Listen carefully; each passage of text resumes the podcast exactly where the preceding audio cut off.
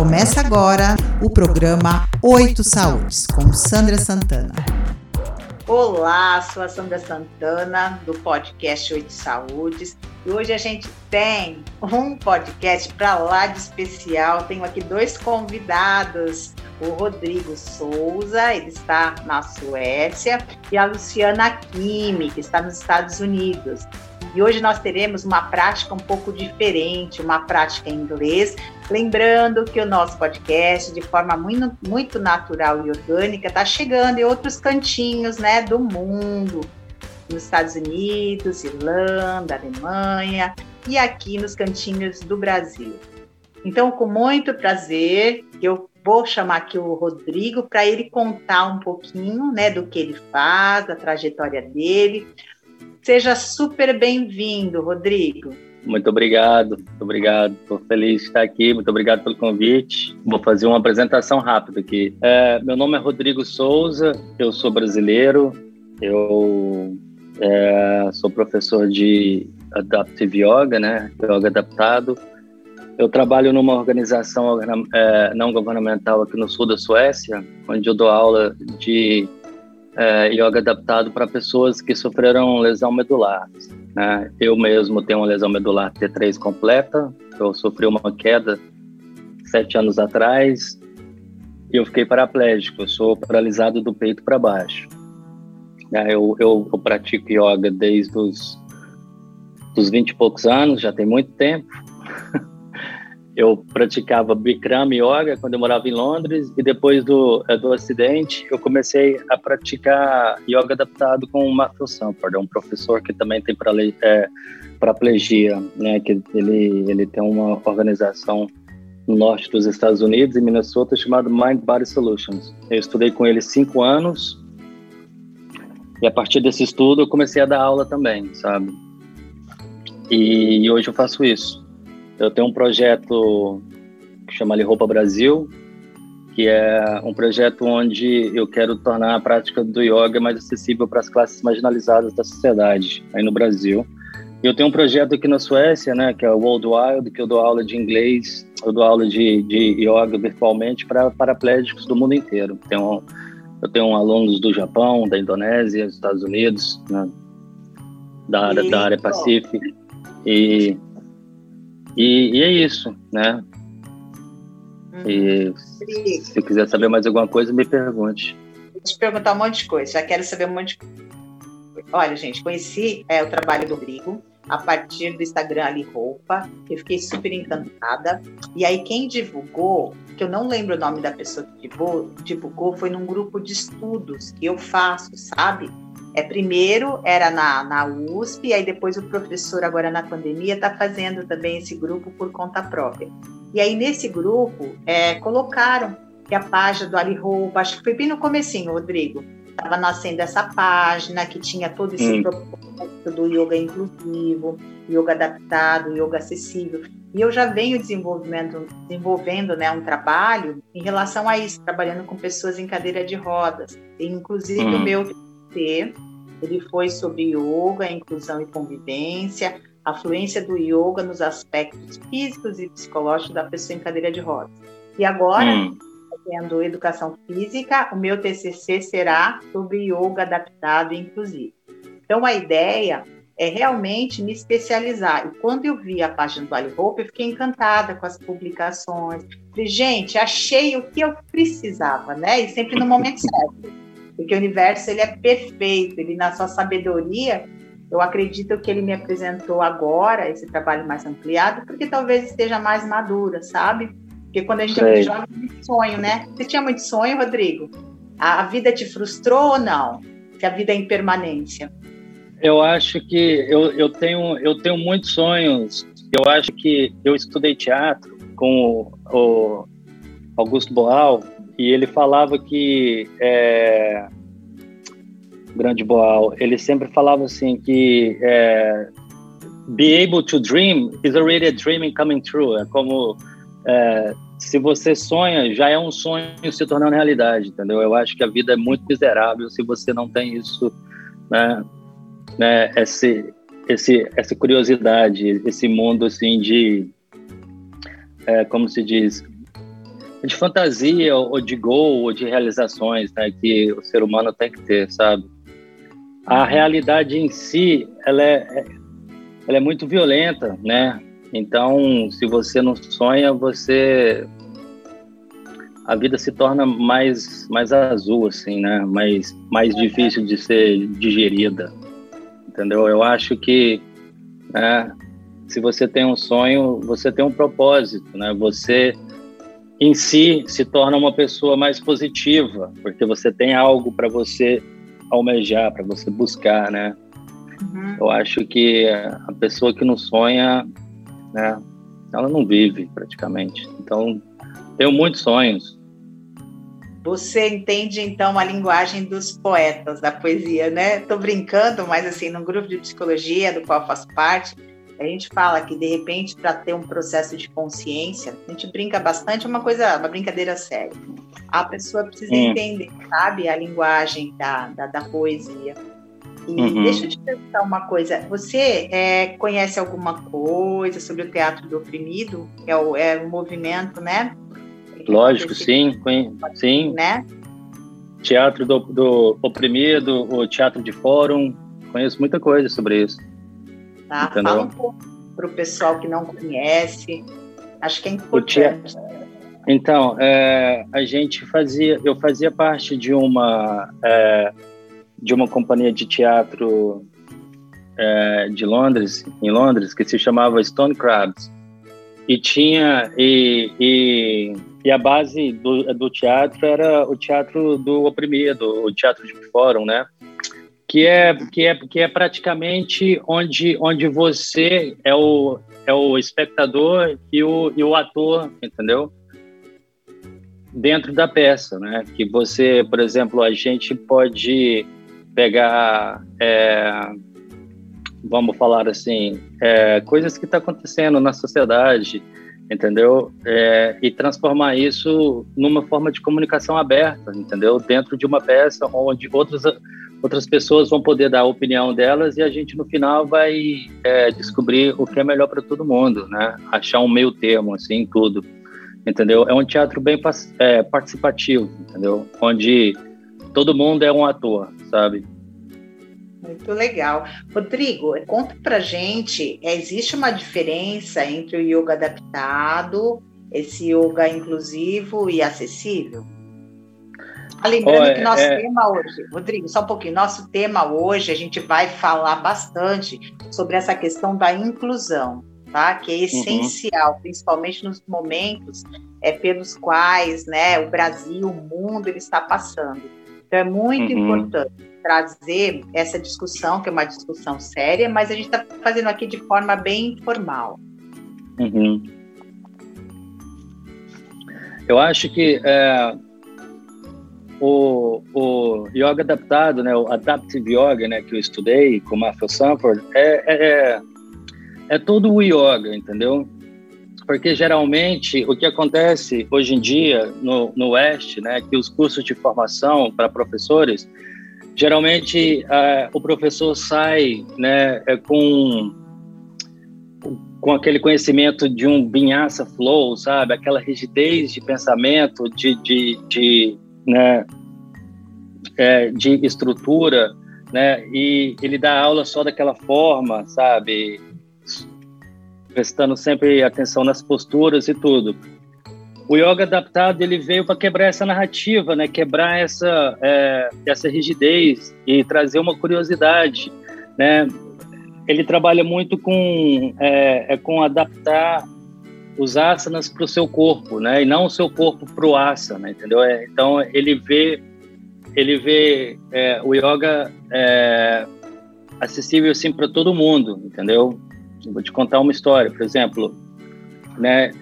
Eu tenho eu tenho uma lesão medular, eu sou cadeirante, então, né? Eu eu pego e eu, eu desseco os asanas, sabe? E eu adapto os asanas ao meu corpo, né? A minha habilidade corporal. Né? Eu uso props, eu uso blocos, eu uso cintas, sabe? Eu faço yoga na cadeira, faço yoga na cama, no tapete, entendeu? Então tudo para mim é, é, é, yoga, sabe? Então eu estou adaptando o yoga para o meu corpo. Esse é o yoga adaptado. vamos, vamos dizer agora que né, tem uma mulher que ficou uh, grávida, né? Então a gente vai adaptar o yoga para o corpo dela, entendeu?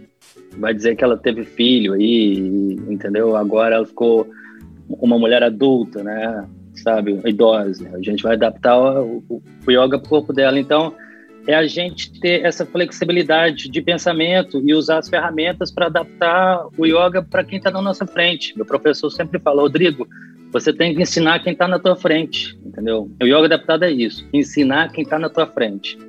Né? Muito diferente daquele yoga de academia, que a pessoa já tem a sequência na cabeça e todo mundo que chega faz a mesma sequência. Tem 20 pessoas ali no estúdio, todo mundo fazendo a mesma coisa entendeu? Mas tem gente que tem um equilíbrio menor, tem gente que tem um equilíbrio, maior, tem gente que tem artrite, tem gente que tem artrose, tem, tem idoso, tem gente que está vivendo num corpo gordo, sabe? Tem gente, porra, entendeu? Então, é, a gente, a gente enxerga o yoga de outra perspectiva, colocando o humano, a pessoa, em primeiro lugar, entendeu? Lindo. Uma coisa mesmo, menos mecânica e mais orgânica, assim, né? A gente vê a pessoa que está na nossa frente. Rodrigo, é exatamente isso é que eu acredito. E hoje o universo está sendo muito generoso. É, antes de entrar aqui na gravação do podcast, eu estava fazendo um trabalho para uma escola chamada Yoga em Movimento, né? Fiz uma palestra que estão num trabalho de imersão, muito bonito. E tinha gente da, da África, eu achei muito bonito, tinha o pessoal lá de, de Portugal. E aí as perguntas, elas giraram, sabe? Em cima exatamente né, do, do yoga, sabe? Desse yoga que não é só um yoga focado nos asanas, mas existe um processo também de interiorização bastante importante, sabe? Da gente se reconhecer como um ser singular e também, simultaneamente, um ser coletivo. E essa coisa do uhum. orgânico, ela é, é, essencial, muito importante mesmo. Rodrigo, conta pra gente como é que as suas aulas acontecem, se são aulas online, e, e se a gente tiver interesse em conhecer, como é que a gente faz para entrar em contato com você? Então, é, eu trabalho em uma organização não governamental, igual eu falei antes, né, que é tipo é, um Sara Kubitschek aí do Brasil, sabe? Um Lúcio Montoro. É um centro de reabilitação. Então, é, a gente é, organiza é, camps, né? É tipo né, summer camps, autumn camps, né? Onde essas pessoas vão para lá, né? Depois que sofreu um acidente ou tudo, ou um trauma, né? Elas vão para lá, ficam nesse lugar lá um mês, 15 dias e aprendem de tudo nesse lugar, sabe? Desde, sei lá, sexualidade, né, é, Bauer Program, como né, tomar conta da sua bexiga, do seu estômago e, e como né, técnicas como usar cadeira de roda, como fazer transferência, cadeira de banho, cama, tudo, né? Porque a pessoa, quando sofre uma lesão medular, ela, né, ela nasce de novo, né? Ela tem que aprender muita coisa. E, e, eu, e eu trabalho com é, trazendo, sabe, o yoga e o mindfulness, sabe, tentando, sabe, é, dar essa ferramenta para eles, mostrar essa ferramenta para eles, é porque é, é uma situação bem complicada que eles estão vivendo ali, sabe? E eu acho que, né, o yoga ele ele te acalma muito, sabe, Sandra? Ele te traz para um lugar assim de acolhimento, entendeu? E num momento bem importante da, da vida, né, do indivíduo, porque é quando você sofre uma lesão medular, ele ele é, você não quer estar no seu corpo, né? Que seu corpo não é um corpo de acolhimento. Então, então, né, a gente a gente trabalha com isso, né? Então eu trabalho com, com isso, eu dou aula presenciais, né? uhum. nesse centro de reabilitação e eu também dou aula é, virtualmente, né? Que legal. Eu tenho... Rodrigo, vou te convidar no ar para você ser um dos nossos professores do curso de 2022, tá? Eu sou coordenadora uhum. do curso, é, tanto de yoga para crianças e yoga também para adultos, terceira idade. E eu quero, uhum. de forma muito mais é, profunda, porque já existe né, um trabalho de inclusão sendo realizado né, com, com pessoas, Sim. sabe? Vivenciando esse processo. E quando eu te vi, eu sei que existe uma, uma sintonia, alguma coisa assim, falei, meu, eu vou convidar esse jovem, porque você é um jovem. Quantos anos você está agora? tô brincando. Tô, eu, tô com, eu, eu tô com 40. Ah, mas tá jovem. Eu pensei que você tinha uns 30 anos aqui, ó. Tô, tô olhando aqui. Então, mas tá, tá convidado. Rodrigo, fala tá, pra gente obrigado. capacitismo. É, cap, é, chama capacitismo, é isso mesmo? Tô falando certo? Capacitismo, capacitismo, sim, capacitismo. Capacitismo é o preconceito que a pessoa portadora de deficiência sofre, entendeu? É, é, quando ela é tratada de forma pejorativa perante a sociedade, entendeu? É qualquer preconceito, entendeu? É o capacitismo, né? Por exemplo, eu vou dar uns exemplos aí. Quando uma pessoa é, acha que é melhor que você só porque você está numa cadeira de roda, sabe? Esse é o capacitismo. Né? Quando a sociedade vê a deficiência física antes da pessoa, esse é o capacitismo. Né? Quando a pessoa me chama de guerreiro, acha que eu sou um super-herói, porque eu trabalho, vivo independentemente numa cadeira de rodas, tendo uma deficiência física, isso é capacitismo. Eu não sou um super-herói, eu sou um cara só com 40 anos, sonhador e feliz da vida, entendeu? Coitadismo, né? Quando a gente encontra uma pessoa na rua e a pessoa olha para você e fala: "Oh, tadinho, o que aconteceu com você? Você é cheio de limitação, a vida tá tão difícil, né?" Esse é capacitismo, entendeu? Rodrigo, a sociedade, a sociedade de uma forma general, ela não sabe lidar com a pessoa que tem deficiência física. Ela não sabe, entendeu? É uma coisa que a gente não aprendeu na escola. A gente ficou 20 anos na escola, aprendeu álgebra, aprendeu quaralho a quatro que a gente nunca usa, mas a gente não aprendeu como tratar um ser humano como ser humano, entendeu? Então isso é, é vergonhoso. É, concordo. Olha, inclusive, eu sou uma pessoa que eu sou gorda, né? Agora eu acabei emagrecendo naturalmente, né? Tá o processo natural. Eu emagreci acho que um pouquinho, um quilo, Lu. um quilo, tá bom? Mas na, na pandemia engordei acho que quase 10. E é interessante que quando a gente fala que é uma instrutora, uma professora de yoga gorda, as pessoas têm preconceito, sabe? é muito interessante. Então, é, quando a gente fala de, de, de, desse preconceito, é com o gordo, é com a pessoa idosa, que é totalmente desvalorizada. Por isso que é um dos focos do meu trabalho também, porque o idoso ele tem muita né, é, sabedoria, principalmente as pessoas agora com as quais eu tenho né, entrado em contato, então estão vivas. E inclusive eu não posso falar o nome ainda, mas em breve eu serei instrutora de yoga de um um espaço de convivência, que o foco é só terceira idade, é um lugar bem, bem legal.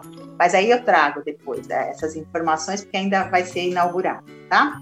Então, hum. Rodrigo, o que você acha desse preconceito no Brasil, no mundo de forma geral? Você também vê esse preconceito em relação às pessoas com deficiência física, pessoas gordas, pessoas da terceira idade? Como é que você vê isso? Eu vejo isso como uma coisa que tem que ser trabalhada através da educação, né? Através do, do conhecimento, né? E eu acho que a gente tem que falar disso, a gente tem que criar, né, meios e, e espaços, né, para discussões como essa, porque as pessoas têm que se informar, entendeu? Hoje em dia, né, é, todo mundo tem acesso à informação, né? Então, não tem mais aquela desculpa, né, que tinha 20 anos atrás, entendeu? Hoje não. Tá? Hoje, hoje todo mundo tem acesso a isso, todo mundo está com o celular no bolso aí, entendeu? Então a gente tem que criar meios de informação, né, onde a gente possa abrir a mente do pessoal, né, e ver que todo mundo é, é igual, entendeu? Uhum. É muito, muito bom mesmo. Ô, Rodrigo, é um processo, é um processo demorado isso aí. É um processo, mas a educação, ela transforma, ela liberta. É, como eu falei, eu não sei se eu falei agora há pouquinho, né, que eu tenho, é, é, transito muito bem, né, entre alguns universos. E é interessante porque a educação, ela sempre esteve na minha vida, sabe? E eu acredito hum. mesmo que a educação transforma, a educação liberta. Inclusive, eu faço um trabalho na, na Fundação Casa, e hum. de yoga, yoga e orientação profissional. E a gente uhum. vê grande parte ali, eu falo de todo o meu coração, né? A gente fala que é, são laranjinhas, às vezes estão dentro de um sistema na, na sua comunidade. Mas uma grande parte é, tem condições, sim, sabe, de se reintegrar, sabe, de, de, entender também que são seres humanos com seus sonhos, como a gente falou agora há pouco, e é muito importante é, ter esse espaço para falarmos sobre isso. Agora eu vou chamar a Luciana Kimi, depois eu volto com o Rodrigo. Rodrigo, sinta-se à vontade de fazer perguntas para a Lu, tá bom? Que ela veio tá aqui, ó, agregar valor, acrescentar também conhecimento para o nosso dia de hoje. Oi, Lu, seja bem-vinda. Oi. Ô, Sandra, eu queria fazer. Eu posso fazer a pergunta para ele agora? Ou, ou os primeiros pode, você Pode, Lu. Faça a pergunta para ele. Faz, então a gente tá. faz o seguinte: ó, você faz a pergunta, faz uma entrevista com o Rodrigo, viu, Rodrigo? Uhum. Depois a gente né, traz o foco para você, para você falar tá. sobre o Ayurveda e esse conhecimento, uhum. né? Essa, essa tradição milenar lá da Índia. Da Índia. Pode, tá. pode fazer a pergunta. É, Rodrigo, tudo bom? Tudo bem. É, eu, eu ouvi a sua história, aí você, eu entendi que você sofreu a lesão é, medular tem sete anos, né?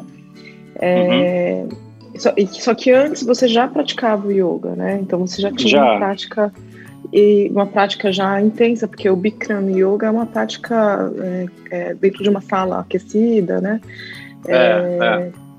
E aí eu, eu queria entender, eu, na verdade, assim, eu queria que você me contasse como foi esse processo de adaptação, né, entre, é, porque assim, para uma pessoa que praticava, né, ou que tinha uma vida, provavelmente uma vida bem ativa, para quem pratica Bikram, deve ter uma vida também, uhum. na época, muito ativa, é, quando você se viu na, na cadeira de rodas, né, como é que foi esse processo é, com quem você aprendeu? Você contou do seu professor, mas assim, essa, esse aprendizado do novo corpo, né? Então, alguém te ensinou? Você teve é, pessoas que, é, ou isso foi pela internet? Como é que você é, obteve essas, obteve essas informações a respeito de como lidar com esse corpo, né, novo? Eu, eu, eu sofri um acidente, né? Eu sofri uma queda e no centro de reabilitação eu tinha uma é, fisioterapeuta chamada Ana, né? E estava muito depressivo. Foi bem, foi bem no início ali, o primeiro mês depois. E eu comecei a ter muita estaticidade muscular, as minhas pernas tremiam, assim, né? Uhum. E ela pegou e falou assim, Rodrigo, vou te passar um medicamento chamado baclofeno, né? Que é um relaxante, é um relaxante muscular muito forte entendeu? Porque em vez de relaxar as minhas pernas, relaxava toda a musculatura do corpo inteiro, então eu ficava numa, uhum. numa fadiga intensa. Uhum. Né? Aí eu falei assim para ela, Ana, eu não vou usar esse medicamento, tá muito, sabe? Eu não, eu não tô dando conta de fazer nada. Aí ela pegou e falou assim, então a gente vai, eu vou te ensinar a, a uns alongamentos para você fazer para relaxar a sua musculatura. E dentro de uma dessas sessões que ela estava me passando, né, eu peguei e falei assim, opa, isso aqui eu já fiz, entendeu? Eu lembro que ela estava me ensinando assim para me puxar o, o joelho para o pro, meu peito, assim, que no Bikram a gente usava, é tipo aquele o asana de é, alivio de vento, sabe? Uhum. Que você puxa a perna assim e segura. Aí eu falei assim, nossa, engraçado que esse eu já faz. Eu já sei fazer que eu fazia isso quando eu fazia yoga, eu morava em Londres. E no mesmo dia, à tarde, eu peguei e eu não, eu não me lembro hoje se eu, se eu joguei no Google yoga para cadeirante ou yoga para uhum. paraplégico, mas foi algo assim. E apareceu um professor lá, cadeirante, entendeu? E eu, como eu falava inglês, né? Então foi um foi um achado assim excepcional. Eu escrevi para ele no mesmo dia. Eu falei assim, ó, sofreu um acidente e, e, a lesão dele ia ter quatro, a minha ter três. Ele, ele quebrou uma vértebra para baixo da minha. Então, sabe, Parecido. foi, uhum. né, foi, foi, foi uma coisa maravilhosa, porque, né, desde então ele começou a me ensinar, sabe? Ele começou a ser o meu mentor e eu aprendo com ele muita, muita coisa, né? Tenho aula com ele, assim, semanalmente, li o livro dele e tudo. Então, ele me ajudou muito. E antes, né, eu quero deixar bem claro aqui, eu sempre falo, o Bikram Yoga, igual você falou, é uma, é uma prática muito física, né? É, são 26 posturas feitas duas vezes num quarto aquecido de 40 graus dentro de uma hora e meia. Então é muito, sabe, você sai de lá suado, sabe? É muito puxado mesmo. Mas é para mim, né, quando eu praticava isso, era era uma forma assim de exercício, entendeu? Eu não conhecia a filosofia do yoga ainda, ah. sabe? E o yamas, os niyamas, sabe? Pranayamas, sabe? O Ashtanga Yoga do, do Patanjali. Uhum. Não conhecia nada. Eu fui conhecer isso, sabe, depois, depois do acidente. Então, esse yoga que eu pratico hoje é completamente diferente do yoga que eu praticava antes, entendeu? Uhum. É um yoga mais profundo. O que a Sandra estava falando aí, né? Do autoconhecimento, do autodesenvolvimento pessoal, espiritual, entendeu? O yoga para mim é isso hoje, não é só uma uhum. prática física claro. que eu vou que eu vou suar e eu não, isso isso já acabou, entendeu? Uhum. Rodrigo, muito bom, né, Lu? Sim. Rodrigo, inclusive, é, nós temos um grupo de estudos de filosofia do yoga, porque assim, como eu te disse, tem as minhas alunas e elas hum. também, quando elas vêm para o yoga, elas vieram, né? Também tinha homens, mas homens acabaram saindo e ficaram as mulheres. Aqui no Brasil, né? A grande maioria tem muita mulher até no, no yoga. E é interessante hum. que está faltando a gente se aprofundar nessa parte da filosofia. Às vezes o pessoal se apega muito na, na questão física. E está sendo tão sensacional. A gente está fazendo, né, é, grupo de estudos falando sobre esses aspectos. Então, não é só a leitura do texto, mas o aprofundamento, sabe? E essa sabedoria, né? E eu estou em três grupos. Eu estou em um grupo fazendo com o Márcio do Maha Yoga, sobre Yoga Sutra, uhum. outro grupo, que a Lu também está, né, Lu? Que a gente está uhum. vendo a questão do Gita, Mahabharata com o Osnir. Inclusive, o Osnir é o próximo convidado de, de novembro. Muito bom. Lu, se apresenta para gente. Faltou a sua apresentação. E depois o Rodrigo, se quiser fazer uma pergunta, viu, Rodrigo, para a Lu, que geralmente a gente troca. Um convidado faz pergunta para o outro. Se apresenta, Lu. Me apresento. Bom, é, meu nome é Luciana Kimi, é, sou terapeuta em Ayurveda né, e atuo nessa área tem 10 anos. Ah, na verdade, agora 11, né? É, é mais ou menos a mesma idade da minha filha, acompanhando pela idade dela, né? É, eu entrei eh, nessa, nessa área é, também para um, uma questão de saúde, né? Então, primeiramente, eu tive que adoecer muito, é, trabalhava muito também, né? E aí é, chegou um momento que eu tive que olhar para algumas questões, né? De, um, de, uma saúde bem debilitada, né? E onde eu estava, não só fisicamente, mas mentalmente também. É, e foi aí que eu acabei me deparando com, com Ayurveda, então foi um médico que, que foi o primeiro, um, o único, talvez foi o primeiro médico que parou para me explicar, né, como não adoecer, porque a maioria, a maioria das, da, quando você vai na, nos atendimentos, né, então existe como você remedia, né, então ah, como que eu vou aliviar os seus sintomas, mas não como não tem um, às vezes um, um processo de orientação de como evitar, né, aquele adoecimento, né? Então que seja o mental ou que seja é, físico, né? E aí esse Ô, foi Lu, o primeiro médico. Deixa, Lu, deixa eu só te perguntar uma coisa. Quando a gente fala de Ayurveda, é uma, uma pergunta que está na minha cabeça. A gente pode chamar de medicina por exemplo, medicina milenar indiana, medicina tradicional indiana, a gente pode chamar de medicina, Lu? A gente pode chamar de medicina milenar, sim, indiana, ela nasceu na Índia, né?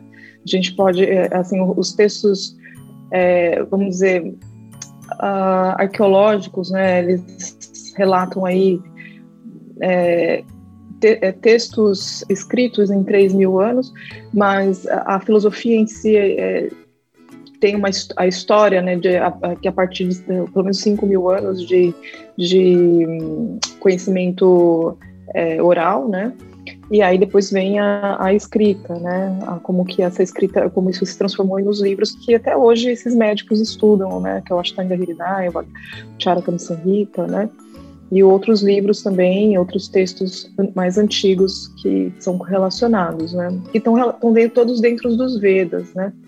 Uhum, muito é... legal. Continua então que você estava falando aqui, eu tinha essa pergunta, eu falei, deixa eu perguntar para a Lu, uhum. né? E, mas antes de você continuar, só uma pergunta que não quer calar, tá bom? A gente tem discutido muito em alguns grupos é, sobre a palavra cura, né? Lembrando que eu sou mestre uhum. em reiki e tudo mais. E aí, opa, bati aqui no microfone. E uma outra pessoa, um amigo, ele falou: Sandra, isso não é bacana falar sobre cura, né? E até mudei a, a forma de falar, de trazer mais harmonização para a vida das pessoas. Mas no Ayurveda, é, a gente pode falar de cura ou a gente fala sobre equilíbrio ou desequilíbrio quando a gente fala nos doshas, né? E até na constituição mental, quando a gente fala de tamas, rajas e, e sattva. Quando a gente fala em desequilíbrio, quando a gente fala nos doshas, a gente está falando em equilíbrio e desequilíbrio.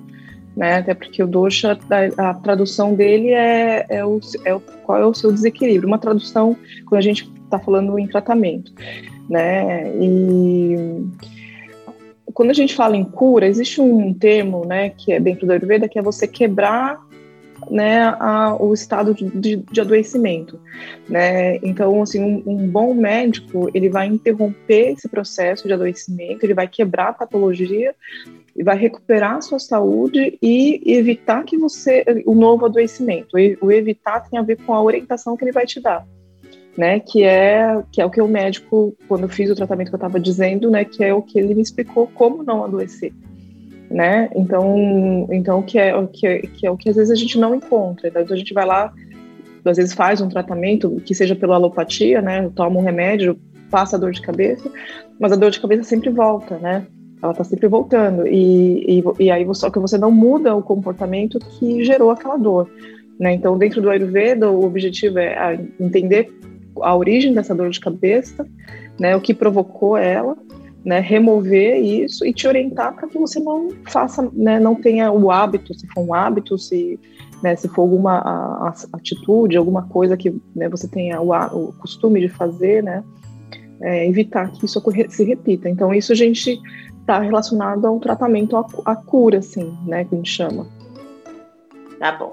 Lu, pode continuar com a sua fala, que eu falei, vou interromper para perguntar sobre isso, porque é importante, sabe? É uma coisa uhum. simples, mas até é, eu estava questionando é, e falando, né, é, trazendo meu depoimento no outro podcast, porque às vezes a gente fala coisas por inocência, por ignorância, então às uhum. vezes é um uhum. detalhe tão simples que às vezes vai fazendo a gente buscar informações. Eu trabalho muito, é, eu aprendo muito por estranhamento. Eu gosto, sabe, de termos uhum. diferentes, uhum. que eu não entenda. Isso aguça a minha curiosidade. Então, só. É. só o que, o que, eu acho que o que a gente pode só talvez é que talvez a pessoa que falou isso para você talvez o que ela é, eu não sei exatamente a frase inteira né exatamente o momento que ela disse isso mas assim pro Ayurveda a, o médico ele não cura né? Não é o médico que te cura, é você mesmo. Então, não sei se foi esse o aspecto da frase que a pessoa te, te trouxe, né? É, mas para o Ayurveda, assim, o, médico, o que ele está fazendo? Ele está sintonizando o seu corpo com o ciclo da natureza. Né? Então, a hora que ele sintoniza e te explica, né, porque a sua natureza é única e existe a natureza em si. E por exemplo, os, pra, os pássaros não precisam ser sintonizados porque eles, eles sabem que, né, o, o que eles têm que fazer e, e aquilo que o nosso, nosso Bosnir mesmo diz, né, o Dharma deles é, ele não questiona, ele não tem um questionamento sobre o Dharma, né, dele. Uma árvore que é uma mangueira, ela não se confunde dando tanga, né, é, e, e, como a gente tem um aspecto mental, nos foi dado esse processo de discernimento, é, nós, nós, temos, um, um, às vezes, uma capacidade de se distanciar né, do que é esse ciclo natural. Então, o que, que o médico faz? Ele sintoniza, ele te orienta nessa sintonização. Então, não é, não é ele que cura, é a, própria, a sua própria a sua natureza e a natureza, né? Você sintonizado que vai promover essa cura, né? Lindo. Ó, Lu, é, eu gosto de escrever. Eu estava escrevendo sobre isso, porque assim eu vejo que os homens, é, os homens em geral, né, nós seres humanos, às vezes colocam a natureza como se fosse algo separado, né? E o homem todo poderoso tem esse poder de, de, de transformar e de usar e de estuprar, né? De abusar da natureza. E aí no texto eu começo a escrever um processo de reflexão colocando que nós somos seres da natureza, né? Nós somos seres naturais. A gente não está acima. Lembrando sobre as catástrofes é, que acontecem no mundo, que o homem não pôde fazer nada. Há momentos, né? Você só tem que entrar em, em estado ali de aceitação. Uhum. É, então, muito interessante falar sobre essa questão né, dessa natureza essencial, viu, Lu? Lu, eu vou pedir para você ir fechando, porque a gente uhum. tem tá, 10 minutinhos para terminar. Então, dá uma mensagem final e depois o Rodrigo, é, muito gentilmente, vai conduzir a prática do dia, tá? É, inglês, tá? Para as pessoas que estão fora do Brasil. Então, vou pedir para a Lu dar uma dica, algumas orientações desse uhum. momento grande ideia agora. Que a gente sempre tem, sabe? Uma dica é. super especial da, dos nossos convidados. Então, momento grande ideia. É, acho que pode, gente, eu posso acrescentar aqui dentro da, da fala do Rodrigo, é, existe é, quando a gente fala de Ayurveda, né, a, um, às vezes uma, uma é, a gente associa é, praticamente com alimentação. Né? Então, acho que a gente pode pegar esse gancho da alimentação e trazer para tornar uma mente, colaborar né, com esse processo de tornar uma mente mais calma, ou um processo de aceitação ou de entendimento daquele momento que aquela pessoa está vivendo, né?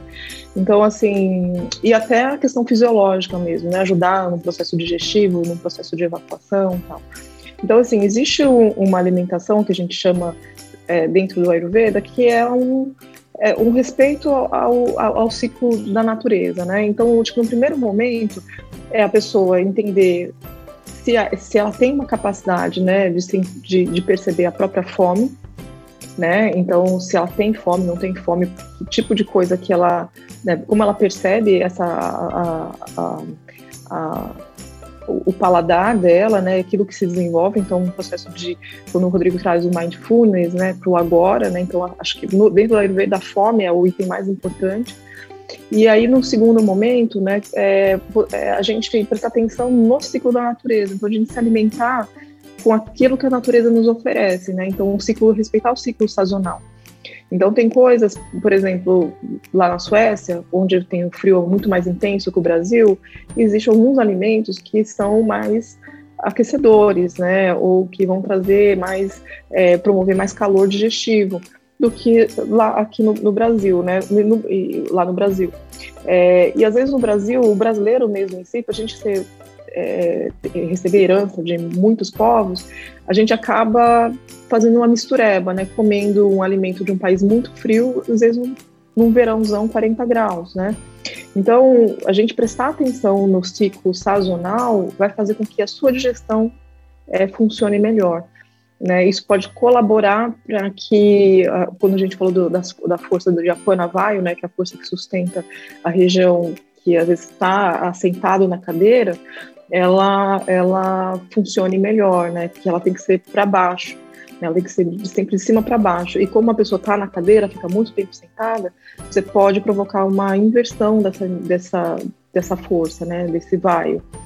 Então, você, mas você tendo uma digestão, uma alimentação é, mais adequada, respeitando a sua fome e sazonal, isso pode, isso colabora para que a Panavaio é, tenha uma direção correta, né? É, e aí você pode complementar isso com algumas massagens, né? Usar um, óleos específicos nessa região abdominal para ajudar a, a, essa energia sempre estar nessa direção, né? É, eu acho que essa pode ser, acho que uma uma grande são na verdade são duas dicas aí né para ajudar nesse processo da saúde né física né que vai sustentar uma mente também né Lu é, a gente vai o ano que vem 2022 eu vou fazer podcasts, mas num formato um pouco diferente, né? Que eu tô sempre mudando, tem jeito, né? Eu tenho essa inquietação que é podcast aula. Então a gente vai trazer alguns convidados, sabe, com tema específico, como fosse uma aula aberta para quem quiser chegar. Então, uhum. eu vou te convidar, é, pra, espero que você aceite, para a gente fazer um podcast aula, como eu convidei o, Márcio já, para a gente uhum. falar do asana, mas do asana, inclusive cursos EAD, sabe? Que a, que a uhum. pandemia ele me trouxe essa, essa possibilidade, e até tirei algumas crenças que eu tinha em relação a isso. É, porque eu penso o seguinte, em trabalhar a questão do asana, mas falar um pouco da parte é, da anatomia, da fisiologia, dos aspectos míticos, né, a mitologia que envolvem aquele asana, e a parte da anatomia emocional. Então, fazer alguma coisa é muito mais completa e tranquila, sabe? Do que só abordar os aspectos físicos, né? E, então, integrar mesmo a questão física, mental e psíquica. Uhum. Então, tá convidado, os dois convidados aqui especiais são para ser professor, também se quiser fazer uma aula. um podcast aula, né? Tá Também está convidado, tá bom? Uhum. Muito obrigada. E a gente vai fechar agora com o Rodrigo. Ele vai fazer a prática do dia em inglês. Prometo que no próximo podcast eu traduzo, porque nosso tempo está bem apertado, a gente tem cinco minutos agora. Então, Rodrigo, é a prática do dia com Rodrigo Souza. Então, é uma prática de gratefulness, né? Gratefulness, mindfulness. Né? É, uma, é uma meditação sobre a gratidão, né? Então, eu gostaria que vocês encontrassem um, um lugar confortável na cadeira que vocês estão sentados agora. Eu convido vocês a fechar os olhos também, tá? Feche os olhos e sinta-se na lei da gravidade your sitting bones touching, touching your chair. Please allow yourself to be here. Let's take a few nice breaths into the belly, expanding it, feeling it like a balloon, and then exhaling. Deep inhale, long and soft exhale.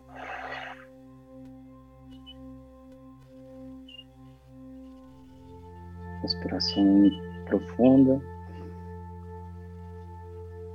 E uma expiração longa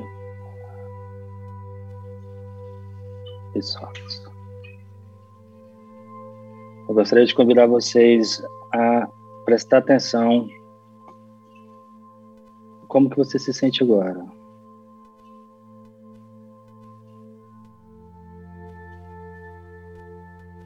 Qual emoção está se sentindo?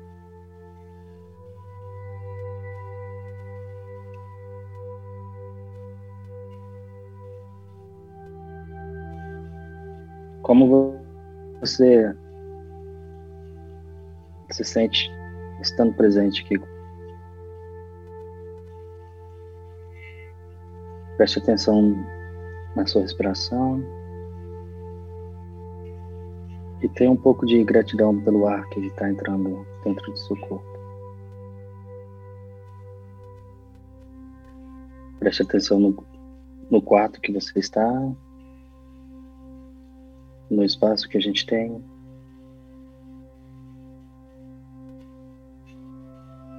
O tão quanta sorte que a gente tem de estar aqui experienciando essa essa prática.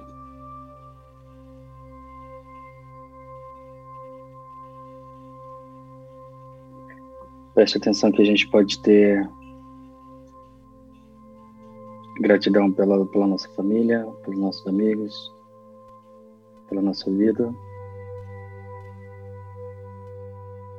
Qualquer que seja a gratidão que você tenha por qualquer coisa, vamos tirar um tempo agora e pensar sobre isso.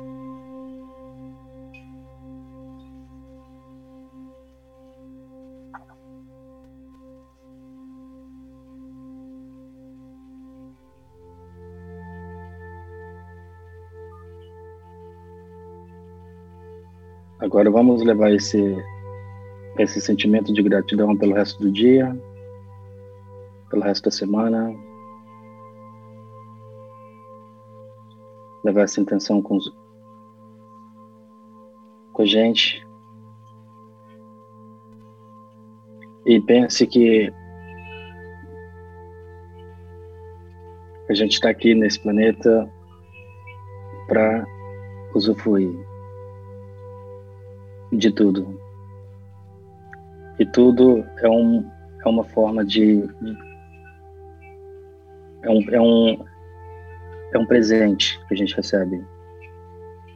E que a gente tem que ter gratidão com tudo que acontece. A gente está aqui para celebrar a vida.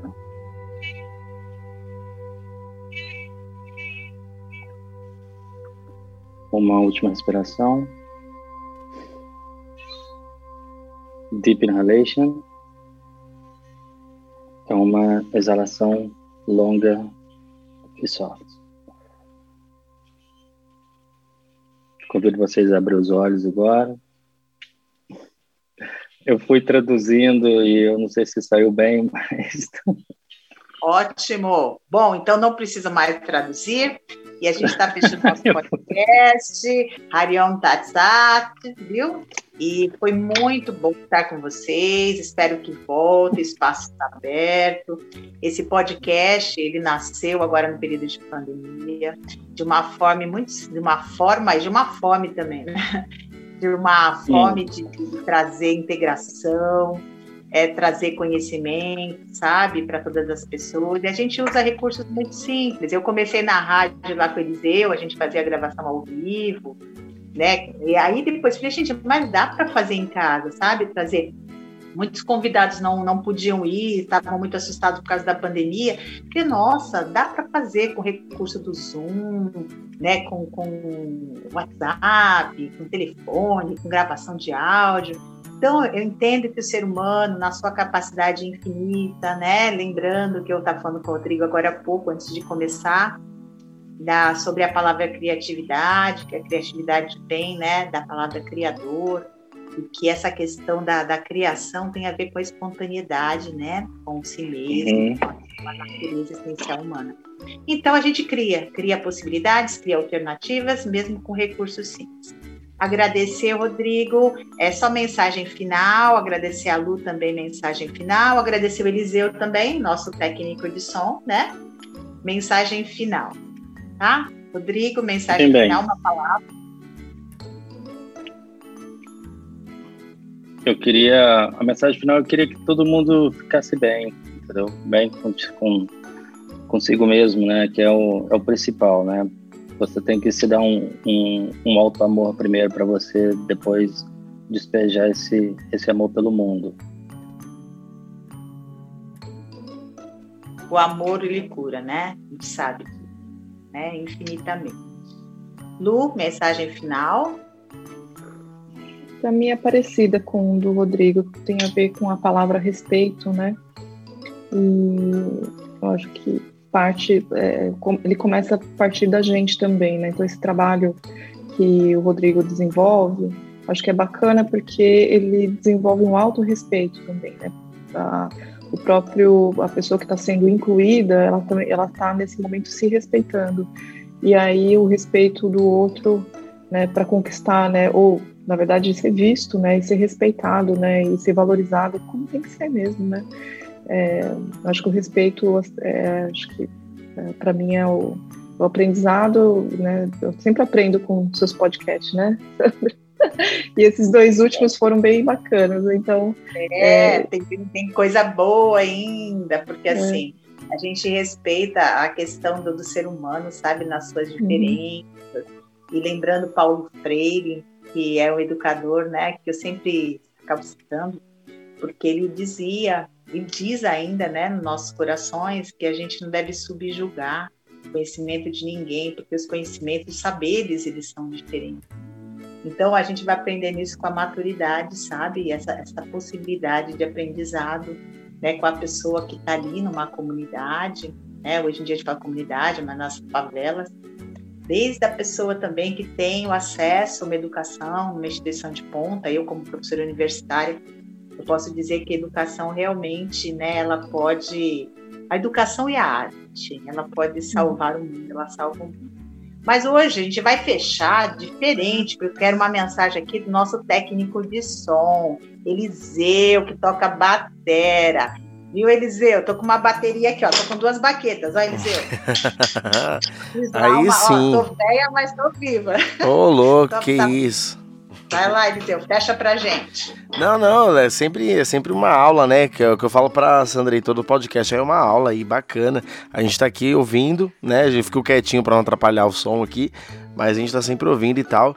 E é isso mesmo, né? Foi que nem ele falou no começo lá, o Rodrigo tinha comentado no começo, que nas escolas você eu, tenho duas coisas importantes, né, que foram faladas aí. Uma do Rodrigo e a outra da nossa amiga participante aqui, que eu esqueci o nome aqui. Desculpa, qual é? Luciana. A, a, Luciana, isso, é. É porque sumiu aqui para mim aqui que eu tô na parte da gravação aqui. Mas enfim, no começo ele falou lá que nas escolas lá a gente não aprende. A gente aprende. Vai. Geografia, mas não aprende, meu, a tratar o ser humano, né? Com respeito na escola, tipo assim, o máximo, assim, vai, coisas básicas, né? Básicas. Totalmente. Ah, ela também comentou um ponto aqui, a Luciana, um ponto bacana também interessante, que quando você vai no hospital, no médico, e lá eles medicam. Desde sempre foi só medicar, medicar, né? E não a prevenir a doença, né? Dificilmente a gente vê campanhas fortes em prevenir a doença. Agora a gente está vendo aí campanhas para prevenir o coronavírus, mas antes, se a gente já tivesse com, com essa prevenção de, meu, lavar sempre as mãos, coisas básicas, mas que tem, tem que ter campanha para lavar a mão, que nem, ó, nunca mais, depois da pandemia, nunca mais a gente chegou em casa de um mercado e não passou álcool em todo dos produtos da compra, entendeu? Nunca mais. Isso até quando acabar a pandemia a gente vai fazer, porque era coisa que assim algumas famílias já faziam e outras não né? Chegar é. em casa com tudo e passar álcool e. É o certo fazer isso com tudo, né? Tudo. Chegou qualquer compra da rua, passar um álcool e tal, desinfectar antes de pôr dentro da sua casa. Então, são manias que vão ficar, né? Então, assim, se, a, se essa campanha de prevenção fosse, talvez, meu, começasse muito cedo, há muitos anos atrás, talvez a gente o coronavírus não teria nem se espalhado tanto assim, porque já sabe que a galera é mais limpa, a galera né, usa muito álcool em gel em todos os momentos. Hoje a gente pega os, ônibus, a gente desce no terminal de ônibus, o pessoal tá, tá indo lá. Talvez não faça 100% do serviço direito, mas vai lá, higieniza o ônibus, entendeu? Antes não tinha isso, né? Eliseu, minha, minha neta, né? Eu sou avó e ela me chama louca do álcool. melhorei, gente, mas nos três primeiros meses de pandemia. A louca do álcool. tem que ser, casa, tem que ser assim. Chegava do mercado, tirava a roupa, chegava é, da rua, a gente não mesmo. sabia ainda, ainda não sabe. Estava conversando com o médico a semana passada, ele disse que tem muitas novidades no, no sentido né, preocupante é. para acontecer, porque ele sabe que é um vírus desconhecido. Então, Sim. o que a gente pode fazer né, é justamente essa prevenção. Então, terminando aqui o nosso podcast, certo. agradecendo muito, muito a participação do público Souza, da Luciana Kimi, do Eliseu. E lembrando que eu ainda vou fazer um podcast com o Eliseu, que é um garoto muito jovem, músico, né? Olô. E eu já sou uma vovozinha, meio uma jovem senhora né, velhinha. Um dia a gente vai falar sobre encontro de gerações, tá, Eliseu? Eu te convido também para 2022 deixar. falar tá sobre essas questões, tá? Então, um beijo para todos. Lembrando que o próximo podcast com os Nirko Genota e Vini Bala Yoga, a gente vai falar sobre a questão de pontos de vistas e vista de um ponto. Falar sobre o processo de auto-reconhecimento e consciência. Vai ser um papo bem legal. Então, beijo, gente. Até o próximo beijo. podcast. Até mais. Tchau. Tchau, tchau. Tchau, tchau, gente.